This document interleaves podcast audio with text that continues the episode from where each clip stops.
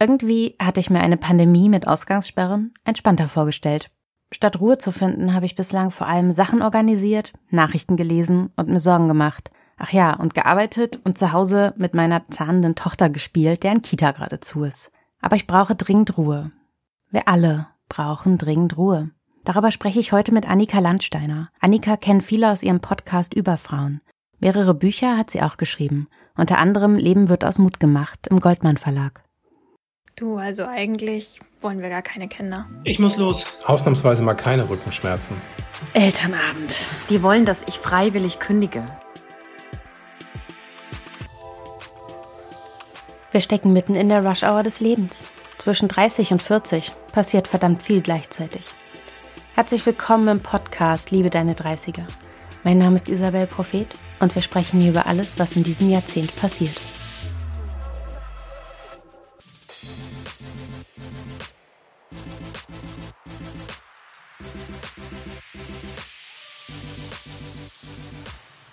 Annika, du warst für Leben wird aus Mut gemacht im Ashram in Indien. Bist du jetzt super ruhig und immer tiefenentspannt? Hi Isabel und nein bin ich gar nicht, leider. Ich bin nämlich, mir geht's mit diesem Lockdown ähnlich wie dir. Ich äh, bin nämlich umgezogen und das war ein schöner Test und ich bin alles andere als ruhig. Ich hatte diverse Nervenzusammenbrüche ja. und habe vieles leider nicht umgesetzt, was ich im Ashram gelernt habe, wie das immer so ist, wenn man dann, wenn man was mitnimmt oder sich was vornimmt und das dann nicht macht. Und das ist ganz spannend, ne? weil man an solchen Orten, an denen man etwas sucht, dann doch das eigene Leben einfach nicht dabei hat und deshalb die Bedingungen anders sind. Ja, ja, total. Also das ging mir auch so. Ich muss sagen, als ich damals fertig war mit dem Ganzen, hat das natürlich ein bisschen angedauert danach. Also ich habe da vieles mitgenommen und habe auch wesentlich mehr meditiert und war wesentlich ruhiger, als ich dann zurück war. Aber das baut sich dann ja immer ab. Meditation spielt aber schon eine Rolle, ne? Ja. Wie meditierst du? Ich meditiere recht unterschiedlich, je nachdem, was ich brauche. Also ich meditiere selten in absoluter Stille, weil ich das, mm, ich sage immer nicht kann, aber ich habe letzt gelernt, man sollte sagen, ich kann es noch nicht. Ah. Die Frage ist, ob man es überhaupt lernen möchte. aber ich kann es noch nicht. Und ich mag sehr gerne Musik und ich mag sehr gerne Anleitungen. Also was ich unglaublich mag, ist Yoga Nidra. Das ist so eine Reise durch den Körper, was auch ganz viel mit Muskelentspannung zu tun hat und mit Chakren, also mit Energieflüssen. Das mag ich gerne, wenn das einfach eine schöne Stimme macht. Da kann ich richtig runterkommen. Und generell mag ich gerne so eine, so eine gewisse Form von Anleitung. Also bei mir ist es selten komplett ruhig. Interessant, das ist bei mir wirklich ganz anders. Mm. Ich war mal eine ganze Zeit lang, also anderthalb Jahre lang in Hamburg in einem buddhistischen Zentrum. Das war auch mit Stimme, das mm. fand ich auch schön. Da hat sich das bei mir aber auch ein bisschen aus der Masse mitgezogen. Diese unglaubliche Ruhe unter Menschen und dieses Niemand spricht miteinander. Mm. Das konnte ich irgendwie sehr gut haben, weil ich mich dann so in mir selbst abkapseln konnte. Aber sonst würde mich Musik und eine Stimme eher ablenken, glaube ich. Ja, du sprichst da auch was Spannendes an, weil wenn ich ganz ehrlich sein muss, ist das natürlich auch ein Grund. Also ich merke bei mir, dass ich Stille nicht aushalte und da sind wir ja auch beim Thema der, des Schweigens, wenn ich weiß, dass da sehr viel hochkommt. Also wenn ich weiß, es ist alles still und ich meditiere für mich in Stille, fange ich meistens sofort an zu weinen. Das ist nicht unbedingt jetzt schlimm oder so. Weinen ist ja eh im, im Meditieren oder im, im spirituellen Bereich ja eher so eine Reinigung oder das, was rauskommt sozusagen.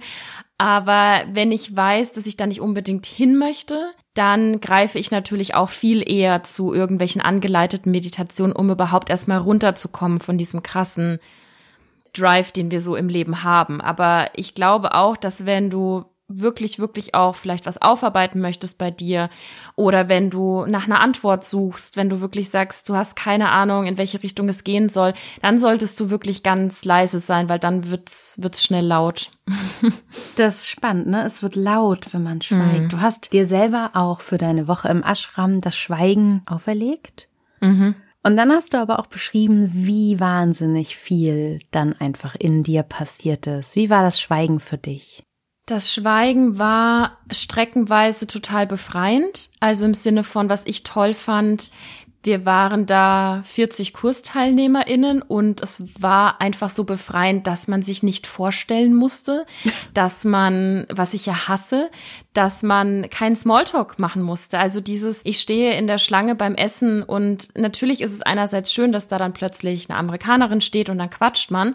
Aber es ist ja auch ganz oft so, dass man mit Menschen zusammengewürfelt wird, wo man jetzt merkt, bei 40 Leuten sowieso, das passt jetzt irgendwie nicht. Und dass man da nie gezwungen ist, in so einen Smalltalk zu gehen und übers Wetter zu sprechen. Und wie war, wo hast du Muskelkater? Und wie gefällt es dir heute hier? Und jeder und jede, die da dort waren, hatten sowieso Geschichten. Die meisten hatten gerade den Job hingeworfen und wussten nicht, wohin mit sich. Und das ist ja nichts, was man in der Essensschlange dann kurz mal so abwickelt. Also das war total schön und befreiend. Und gleichzeitig war es aber auch eben super, super anstrengend und schwierig, weil wir natürlich gesellig gewesen sind und ich ganz oft das Bedürfnis hatte, auch mal über irgendwas zu sprechen, was jetzt nichts mit diesem Programm zu tun hat. Also dann wirklich auch dieses Verlangen nach nicht unbedingt Smalltalk, aber einfach mit der besten Freundin mal eine Stunde quatschen. Und das, das ging mir ab und natürlich alles, was ich festgestellt habe, was in mir so brodelte, mir ging es zu der Zeit auch nicht besonders gut, als ich dorthin gegangen bin. Und es kamen einfach viele Fragen auf, super viele nervige Denkprozesse, negative Gedankenmuster, ganz, ganz viele existenzielle Fragen und, und die geistern in dir rum und du hast das Gefühl, du musst jetzt komplett selbst damit klarkommen. Und das war natürlich auch, worum es ging, aber da hast du 24-7 natürlich keine Lust drauf. Und du hast keine Möglichkeit, sie zum Schweigen zu bringen oder dich sonst irgendwie abzulenken. Und du kannst dich auch nicht mit dem Problem anderer Leute beschäftigen, weil sie erzählen sie dir ja nicht, sie schweigen ja auch. Ja, ja. Das heißt, Ruhe finden oder auch wenn man dann wirklich die Ruhe gefunden hat, auch so in dieser Abwesenheit von Sprachhandlungen, kann auch ein ganz schön unruhiger Zustand sein. Gar nicht so einfach. Du hast gerade die anderen Menschen und ihre Geschichten erzählt und gesagt, viele kamen zum Beispiel aus Jobs, hatten Umbrüche im Leben. Ich habe ja gedacht, Ashrams wären sowas für 20 Jahre alte Yoga-Profis. Mhm. Aber so war es dann auch nicht. Nee, es war ganz spannend. Vom Querschnitt her war ich, ich war damals 31 und ich war so in der Mitte. Es waren ein, also was total spannend war, es war so eine amerikanische Jugendklicke dabei, die, die so ein, so gefühlt wie so ein Pfadfinder-Ding gemacht haben. Also das war so eine organisierte Reise und die sind eben da ins Ashram gegangen und das war ganz spannend, weil die super spielerisch an das Ganze rangegangen sind. Und dann war auch noch so ein, so ein Dreiecks-Hippie-Gespann dabei, eine Frau und zwei Männer, die waren auch erst Anfang 20. Das klingt sehr gut. Ja, und es war auch sehr interessant. und der Rest war aber so in meinem Alter und dann aber auch nach oben hin. Also ich glaube, der älteste Mann, das war ein Engländer, der war Anfang 60, aber zwischen 30 und 45 hat sich das so eingependelt. Also es war eigentlich perfekt für deinen Podcast, diese Rush Hour des Lebens. Wie alt sind diese Menschen, die sich dann damit beschäftigen? Wo will ich hin? Und oder einfach nur, ich möchte mich mit gar nichts beschäftigen. Ich brauche Ruhe. Ich fliege jetzt nach Indien in dieses Ashram. Aber dann ist ja das Ashram eigentlich gar nicht der richtige Ort dafür, weil du zwar Ruhe findest, aber dadurch ja wiederum Unruhe auslöst. Also die Aufgabe ist ja schon, mit diversen Techniken zu lernen, mit der, mit der Unruhe umzugehen. Ja. Also die Lehrerin hat eben auch den spannenden Satz gesagt, den ich auch aufgeschrieben hatte. Wenn ihr still seid, merkt ihr, wie viel Unsinn ihr denkt. Und man kann wirklich ja. auch sagen Unsinn, weil es sind ja unsere Ängste, da haben wir ja schon mal drüber gesprochen, das ist ja das wenigste, was uns wirklich hilft, sondern es ist ja wirklich ganz viel Unsinn. Und wir hatten mal eine Übung, dass wir den ganzen Tag diese Gedanken sammeln sollten und nicht bewerten sollten, aber schon schauen sollten, wie viel Angst dabei ist, wie viel Freude, wie viel Sorgen und solche Sachen. Und dann geht's natürlich, also im Ashram glaubt man natürlich auch daran, dass die einzige Möglichkeit dazu, zu seiner inneren Ruhe zu finden, die Meditation ist. Und ich glaube, auch wenn man das so umsetzt wie im Ashram, also nicht nur die zehn Minuten meditiert, wie wir das oft in der westlichen Welt machen und halt mal kurz eine Atemübung, sondern man sollte, glaube ich, schon, also ich kenne, habe eine Bekannte, die meditiert morgens eine Stunde und abends eine Stunde und ich oh. glaube, dass man mh, und das die die geht auf die Arbeit, also weil die erste Frage ist dann auch so oft ähm, Gut, die wird halt selbstständig sein oder keinen Job haben. Nee, nee, die geht ins Büro, die meditiert aber halt von fünf bis sechs. Und nicht, dass man das machen müsste, aber die ist auf einem ganz anderen Level. Ja. Und ich glaube, dass wenn man das so umsetzt, wie das im Ashram auch nahegelegt wird, und dann kommt man da schon sehr, sehr nah hin an Ruhe. Du hast gerade ähm, von dieser Übung erzählt, Gedanken sammeln. Wie macht man das? Also ich habe nichts aufgeschrieben. Ich glaube, ich hatte sogar nichts zum Schreiben dabei. Man durfte zwar doch, ich hatte einen Laptop dabei, weil ich, äh, ja, also du hattest natürlich kein Internet und kein Empfang und gar nichts. Ähm, ich war da komplett abgekapselt, aber ich hatte den dabei für, ich habe immer keine Geduld mit der Hand zu schreiben, wenn plötzlich so ein riesen Riesensatz an Informationen kommt, dann tippe ich das gerne wahnsinnig schnell runter oder, oder nehme mir eine, eine Memo auf. Leider super unromantisch, aber so arbeite ich tatsächlich am allerbesten. Ich habe aber tatsächlich nichts davon aufgeschrieben, weil ich super schnell leider gemerkt habe, dass ich dass da nicht viel ist, was ich aufschreiben muss, weil 99 Prozent wirklich Sorgen waren. Also ja. es war von absurden Sorgen, wie wann gibt's endlich Essen, ich habe Hunger, bis hin zu, wie geht's nach dieser Woche weiter, warum finde ich hier keine Antworten, ich dachte, hier macht jemand den Job für mich, warum muss ich das selber machen, warum bin ich so unglücklich, wenn ich doch alles habe? Und diese Gedankenkreise, die waren, die waren den ganzen Tag da. Und deswegen war das relativ nichtig, das aufzuschreiben. Ja. Das war ihm einfach, war dir einfach vorher schon klar, dass die da sind, ne? Mhm. Ja. Und hat's geholfen?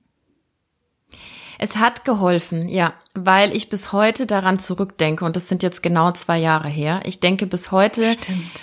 Ich kann immer noch nicht so gut meine Gedanken lenken. Also wenn ich in so eine Spirale gerate, kann ich sehr schlecht sagen, stopp, das hilft dir nichts, mach was anderes. Aber es wird mir immer bewusster und immer schneller bewusst, in was ich reingerate. Und ich kann es danach, ich bin dann früher schnell in so eine Verteufelung gekommen, so warum machst du das mit dir und das bringt dir nichts und dass man dann so hart zu sich selbst ist. Ich glaube, das ist aber auch so ein Frauending, wenn, ja, also total. würde ich jetzt einfach mal behaupten. Ja das kann ich jetzt besser. Also ich bin liebevoller zu mir selber und kann das dann im Nachhinein besser einordnen, mich auch mal bei mir selber entschuldigen.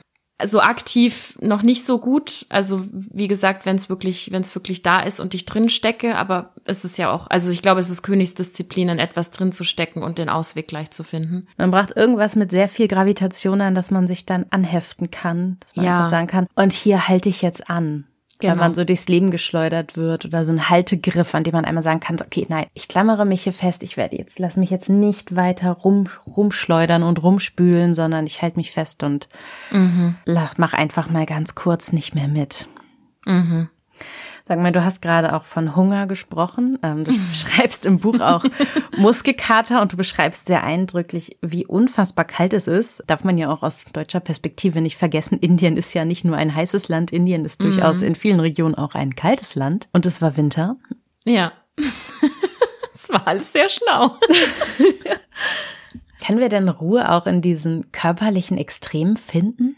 Oh, das ist eine sehr spannende Frage. Also ich glaube, es ist echt ganz gut, dass wir das im Winter aufnehmen, weil ich sitze in einer neuen Wohnung und ich weiß nicht, ob du das kennst, aber ich muss mich ganz neu eingrooven mit der Temperatur in dieser Wohnung und den Heizkörpern. Ich muss mich hier bis heute neu eingrooven, weil unsere Heizung nicht so gut funktioniert.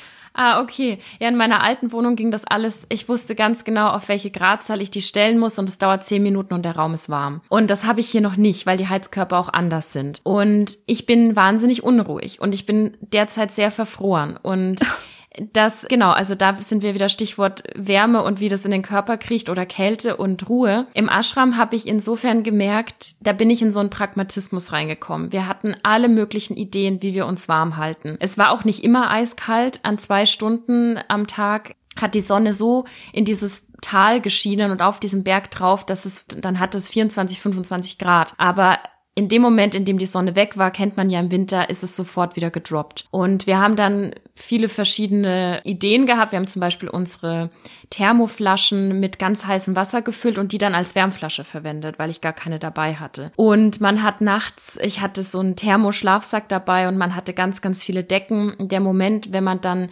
diese eisige Luft eingeatmet hat, weil es drinnen in dem Steinzimmer genauso kalt war wie draußen, aber unter diesen vier, fünf, sechs Decken lag, das war halt irrsinnig schön. Aber so beim wenn man im Yogaraum saß und es ist kalt geworden und man musste aber eine Stunde chanten oder so, dann ist man einfach pragmatisch geworden und ist, hat immer mehr Decken genommen und hat sich einfach auch durch dieses Singen, also eine gewisse Form von Körperlichkeit kommt da ja und ja. es wird einem warm, wenn man was macht und wenn es nur Singen ist und das hat dann schon irgendwie geklappt, ja. Ich stelle mich euch jetzt gerade vor, wie so eine Ansammlung von Ameisenhaufen so unter euren Decken in, in so Hubbeln versteckt. Und wie Voll. ihr singt. Eigentlich ganz schön. Es war total schön, wenn man morgens, also es ging los um 6 Uhr und wenn man erst um fünf vor sechs in den Yogaraum gekommen ist, dann waren da ganz viele Termitenhügel sozusagen. Leute, wo du gar nicht wusstest, wer die oder wer die Person ist, weil das war so drei Decken über der Person und manchmal auch noch über den Kopf, wie so Beduinenlager. Und es war ja ganz dunkel, also morgens ist auch nur mit Kerzen gearbeitet worden, was total schön war, weil du nicht sofort so spot on aufwachen musstest und da sein musstest. Und das sah immer total lustig aus. Aber weißt du, das bringt einen ja insofern auch zu einer gewissen Ruhe, als dass der Fokus weggelenkt wird von den Gedanken hin zu verdammt mir ist kalt. Ja. Super erfrischend. Ja. Also, also so, ne, ich, ich gehe jetzt ja auch, habe ich schon im Podcast auch schon mal erzählt, ich gehe jetzt immer schwimmen im See und der See geht auf die null Grad zu.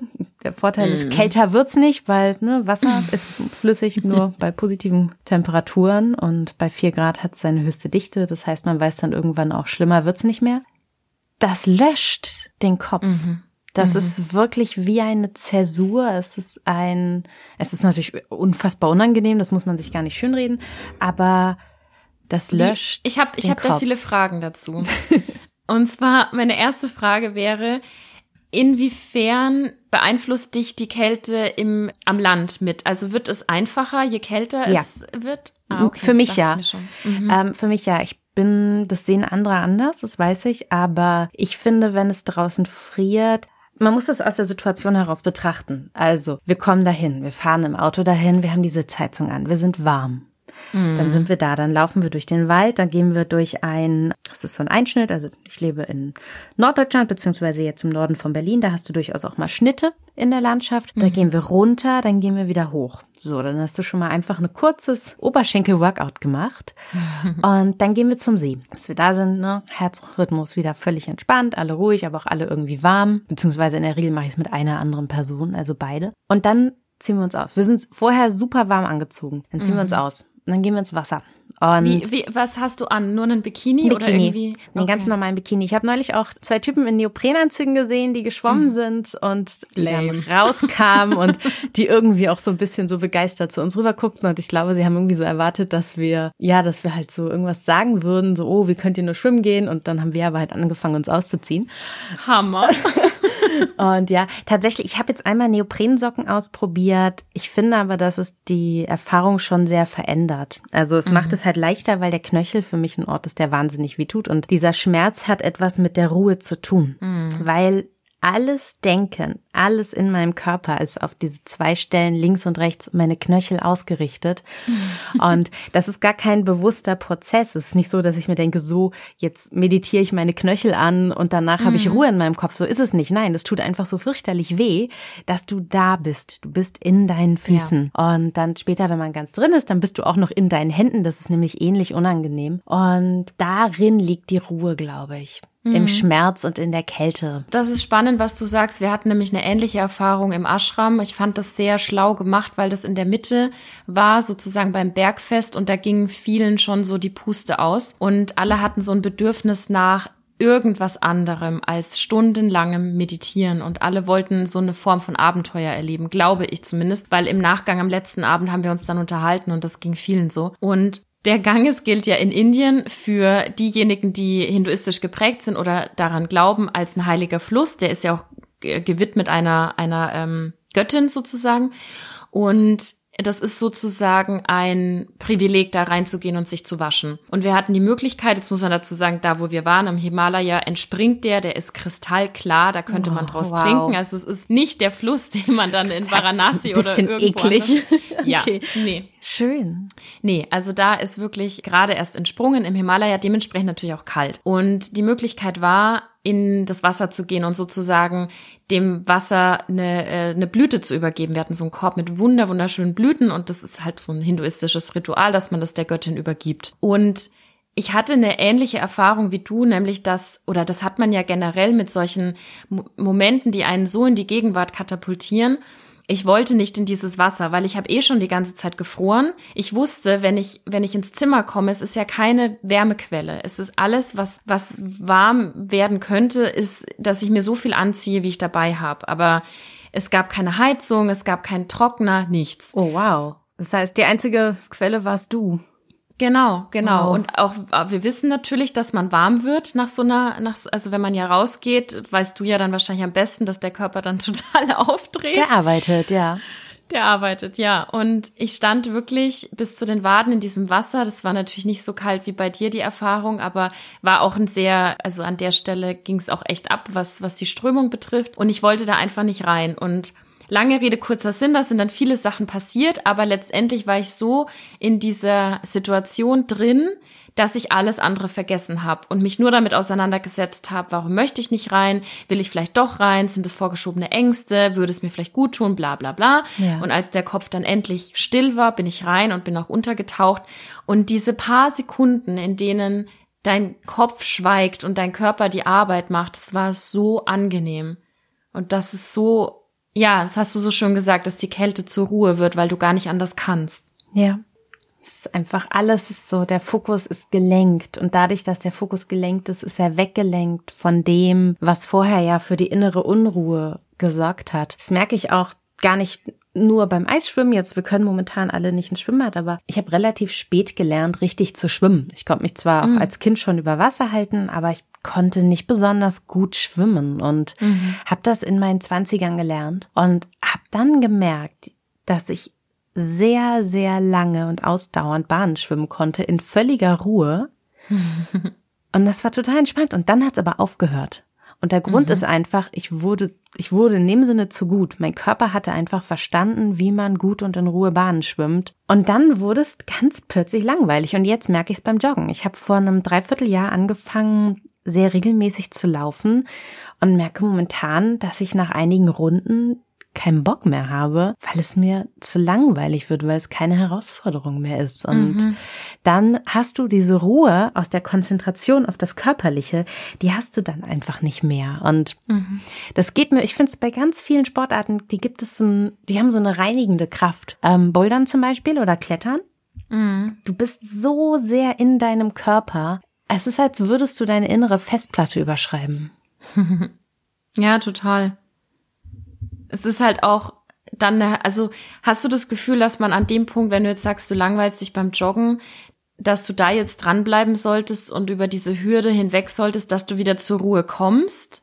Weil im Endeffekt ist es ja auch schwierig, wenn wir immer nur der nächsten Herausforderung hinterherjagen.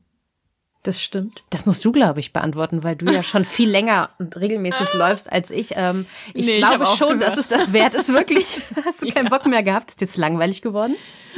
Maybe. Ja, ich habe dann andere Sachen irgendwie gefunden und Laufen ist bei mir, das kommt in Wellen. Das kommt dann plötzlich ein halbes Jahr und dann ist der Gedanke an Halbmarathon wieder da und dann laufe ich wieder die ganze Zeit und dann höre ich von heute auf morgen auf und ich kann es nicht begründen und irgendwann, oftmals nach einem halben Jahr oder einem Jahr, ziehe ich die Schuhe einfach wieder an und es geht los. ist ganz komisch. Aber Halbmarathon ist ja ein gutes Stichwort, weil ich habe auch oft früher an Wettkämpfe gedacht und es hat immer wieder dazu geführt, dass ich mich verletzt habe oder dass ich eben aufgehört habe zu laufen und es dann auch zuletzt wirklich sehr lange nicht mehr gemacht habe.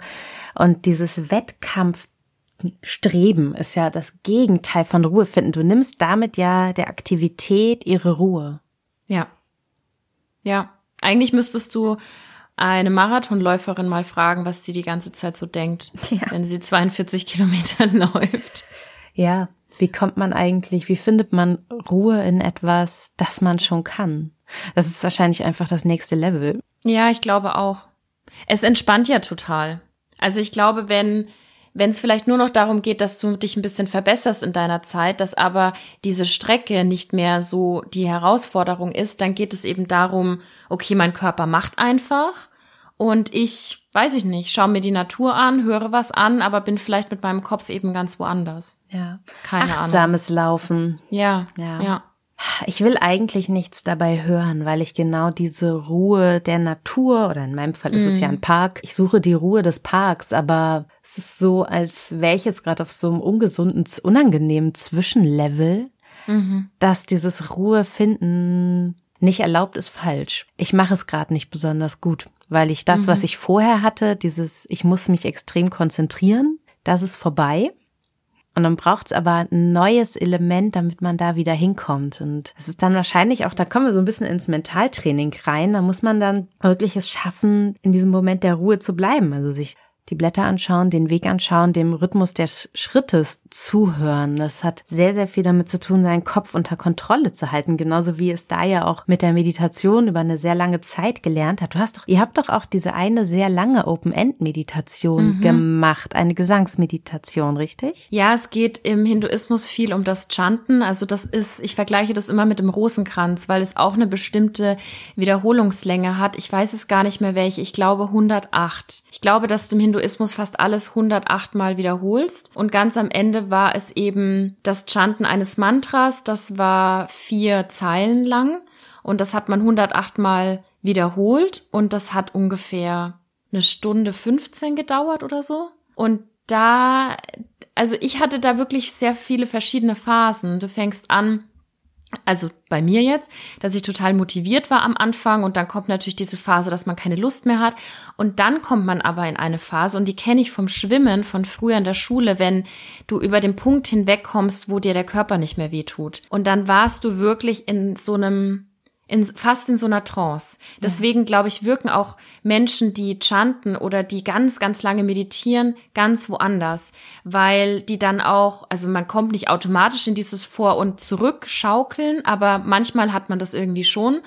Und man kommt in so einen Moment, in dem Zaum, äh, Zeit und Raum wirklich verschwinden. Und du singst einfach nur diese vier Zeilen und du fängst wieder von vorne an und wieder von vorne an. Und wenn du da reinkommst, das ist ja auch so, so eine Vorstufe von alles geschafft in Meditation, weil du unabhängig von allem bist. Du merkst nicht, ob das Haus abbrennt. Ist jetzt gut oder schlecht, aber du merkst es einfach nicht. Du merkst die anderen Personen nicht. Beispielsweise, ob jemand, oder sagen wir, es tangiert dich nicht, dass jemand neben dir aufsteht, weil er keine Lust mehr hat oder so. Und du bist wirklich zu 100 Prozent bei dir und vor allem bist du in einer unfassbaren Wärme bei dir. Also du hast keine schlechten Gedanken, du hast eigentlich gar keine, nur dass du eben dieses, dieses Ding chantest.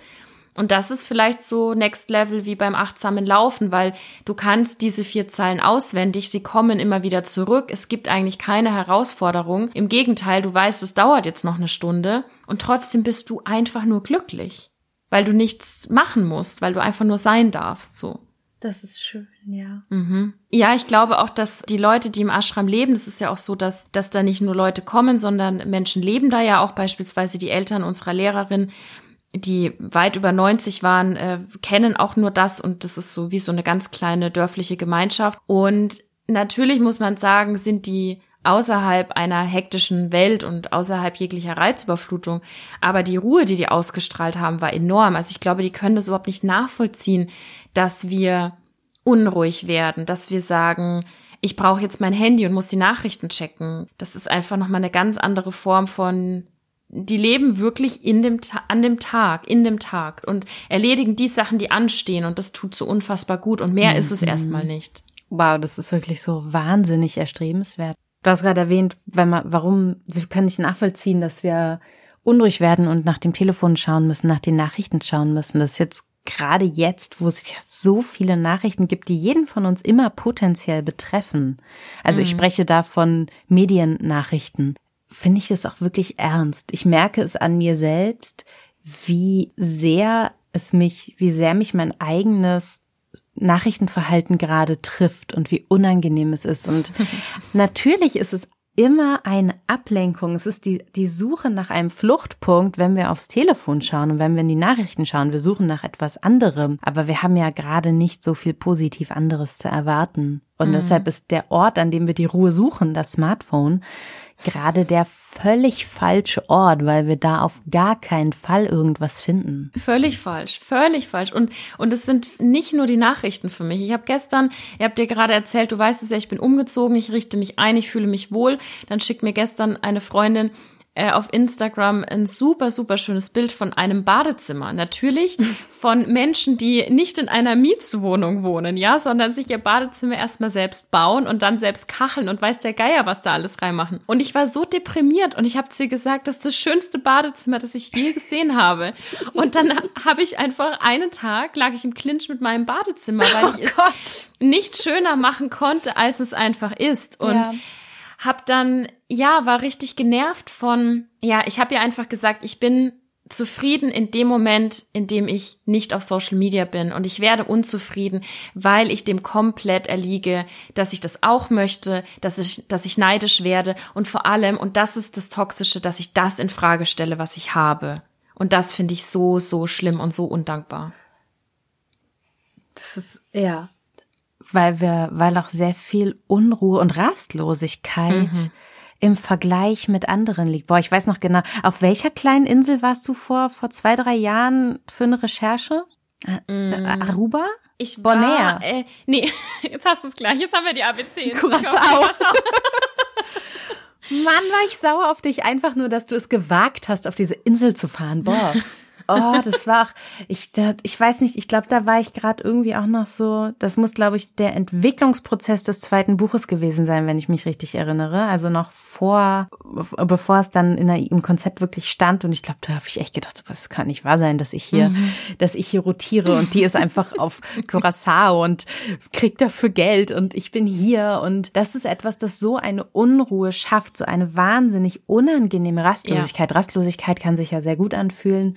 Ja. Aber dieses Vergleichen und der, der Neid, den wir ja nicht abschalten können und den man möglicherweise auch produktiv nutzen kann, aber das tut so so weh manchmal. Und dann haben ja. wir ja jetzt so zwei, zwei Extreme, nämlich einerseits die Unruhe in uns und dann haben wir die Unruhe, die entsteht, wenn wir auf andere schauen und kommen irgendwie wieder dahin, dass vielleicht die Ruhe in Wahrheit irgendwie auf der Hautoberfläche liegt oder im Atmen liegt oder mhm in den Fußknöcheln liegt und eben nicht in einem der Extreme, sondern, ja, wow, die Ruhe liegt irgendwo in der Mitte. Ja, nein, aber auch e-, eben echt in dieser Körperlichkeit, wie du sagst, auf der Hautoberfläche oder beim Atmen. Also, das klingt ja alles so trivial und wir kennen alle die tausend Bücher und Podcasts, in denen es heißt, äh, atme richtig und dir wird geholfen oder wie auch immer. Aber es ist wirklich einfach so, wir gehen in eine Schnappatmung, wenn wir nicht glücklich sind. Ja. Wir, wir, wir atmen einfach nur ganz flach im Brustkorb. Und ich habe einfach gerade auch durch Yoga Nidra und durch Tiefenentspannung gemerkt, ich es ist möglich, bis in die Zehenspitzen zu atmen und du kannst es fühlen, wie die Luft durch die Zellen geht. Und wenn du da hinkommst, ist dir in dem, du kannst vorher, weiß ich nicht, eine Trennung erlebt haben, du legst dich hin, du atmest in die Zehenspitzen und es ist egal. Oder es ist vielleicht nicht egal, aber es ist um 99 Prozent einfacher. Und ja. wir machen das aber nicht, weil, wie du sagst, wir sind rastlos und wir suchen dann Ablenkung und wahrscheinlich auch, wenn wir ehrlich zu uns sind, Lösungen online. Und dann geht's halt einfach nicht. Aber dieses ganz einfache, wo ich auch immer wieder zum Ashram zurückkomme, was können die, was wir nicht können, atmen. Das ja. ist so einfach. Und auch wenn jeder atmet, die wenigsten atmen wirklich. Ja. Ich bin ja sehr stark gegen Atemübungen, mhm. gegen fast jede Art, weil ich wirklich denke, einatmen, ausatmen, tiefes Atmen, in die Zehen atmen, das sind Dinge, die ja wirklich funktionieren. Ich werde skeptisch bei Feueratem, bei, bei allem, was so wirklich mit Atemmanipulation zu tun hat, die darüber hinausgeht, tief zu atmen oder bewusst zu atmen. Da bin ich jetzt sehr, sehr skeptisch. Mhm. Aber weißt du, was ich angefangen habe in den vergangenen Monaten? Ich bin jetzt vier Monate, knapp vier Monate aus der Elternzeit zurück. Das heißt, ich habe viel gearbeitet, habe mit einer sehr niedrigen Belastbarkeitsschwelle angefangen, ist mittlerweile alles okay. Und dann wurde Corona wieder krasser. Mhm. Ich habe angefangen, den Atem anzuhalten. Ich mhm. erwische mich selbst dabei, wie ich nicht atme, was ich einigermaßen erstaunlich finde, weil der Körper ja eigentlich von alleine atmet. Aber offenbar habe, hat irgendetwas in mir begonnen, diesen mhm. Reflex zu unterdrücken. Mhm. Und ich glaube, dass da sehr viel sehr viel Lösungsmöglichkeit, Lösung auch im Sinne von Erlösung und von Beruhigung einfach nur darin liegt.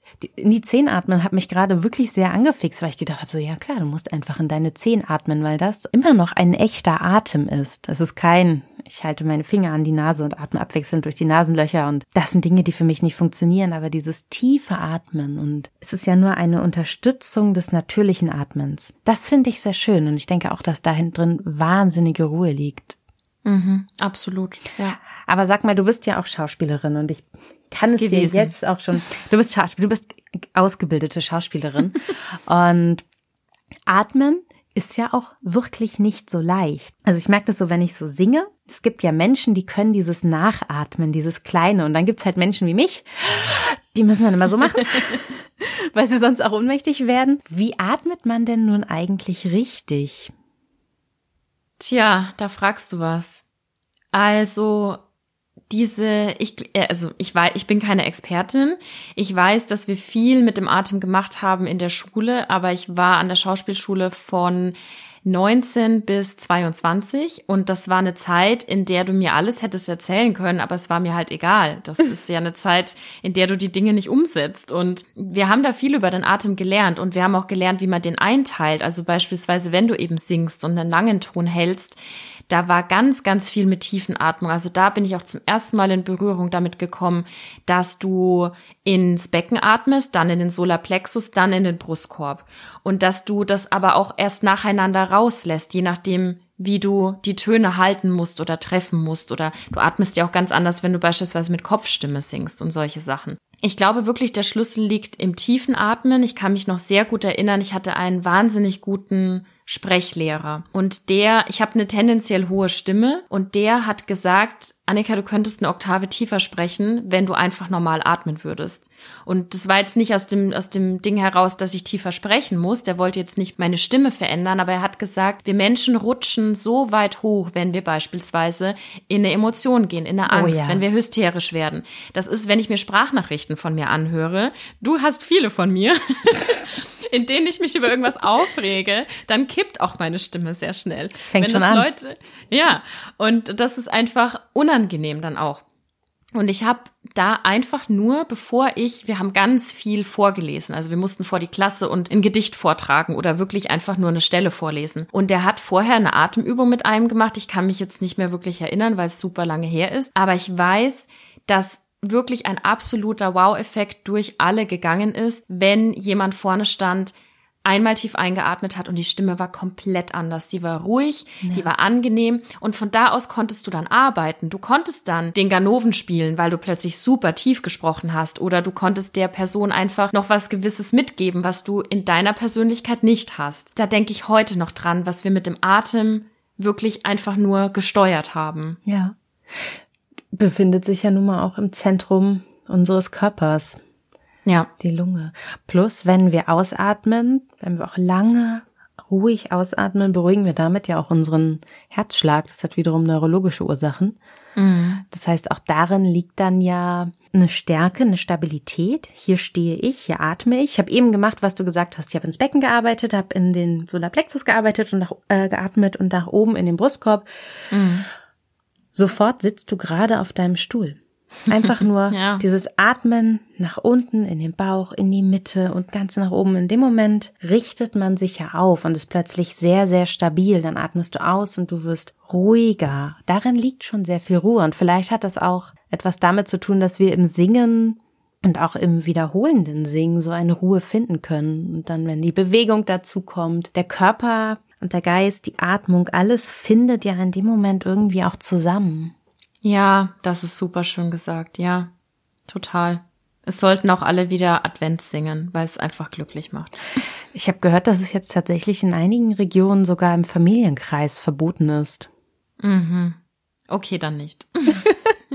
ich musste nur gerade dran denken, weil ich trauere dem so hinterher. Ich bin seit zwei Jahren beim, der heißt in München Go Sing Choir. Ich weiß aber, dass mhm. es in anderen Städten den eben auch gibt. Und der ist das ganze Jahr, einmal im Monat, aber irgendwie gehe ich immer nur an Weihnachten hin. Da wird immer ein Weihnachtslied gesungen, was man vorher abstimmt. Und vor zwei Jahren, als ich das erste Mal dort war, war eins meiner absoluten Lieblingslieder War is Over von John Lennon und Yoko Ono. Und das wird dann, wir waren dann so 300 Leute, das ist so ein kleiner Club, unvorstellbar heute. Klein.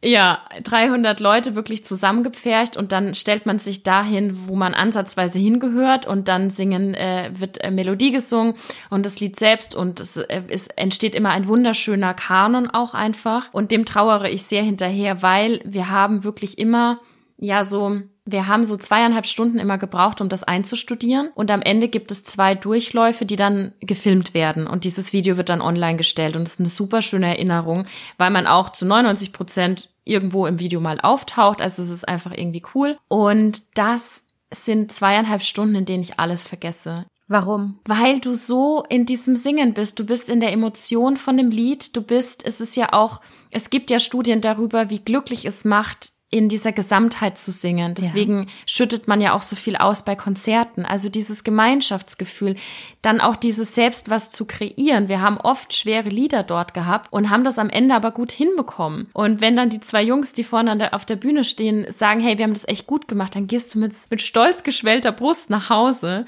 Und es war, es war einfach so, so, so bereichernd und dem trauere ich dieses Jahr total hinterher. Und ich merke, wie wir in dieser Folge immer wieder zu Beispielen oder Aktivitäten kommen, die einen ins Hier und Jetzt bringen und das ist dann Ruhe, weil du nicht in, weil du nicht nach vorne gehst und nicht nach hinten, du bist halt wirklich einfach da. Ja.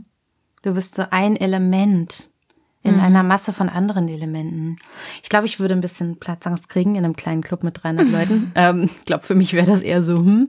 Aber dann wiederum finde ich die Idee einer großen Gruppe, in der es aber keinerlei sozialen Druck gibt, weil alle für sich das Gleiche tun. Mhm. Das finde ich auch wirklich sehr, sehr schön. Und ja, das fehlt gerade sehr. Mhm. Vielleicht haben wir im Sommer die Chance, mehr zu singen. Ja. Zumindest aber vielleicht ja. Freiluft, dass da irgendwie Dinge stattfinden. Ja. Man kann ja auch mit Abstand singen, aber Darin generell ja. sehr viel Ruhe. Ja, ja, total. Weil man plötzlich sehr bei sich ist. Mhm. Gut. Vielen Dank, Annika Landsteiner. Wenn ihr da draußen mehr erfahren wollt, dann hört mal in Annikas Podcast über Frauen rein. Die Folge, die Annika vorhin erwähnt hat über Ängste, verlinke ich euch. Den ganzen Podcast verlinke ich euch auch in den Show Notes. Und wenn euch unser Gespräch gefallen hat, dann schickt die Episode doch auch gern an Menschen, die auch gerade Ruhe suchen. Annika, vielen lieben Dank und bis bald. Danke dir.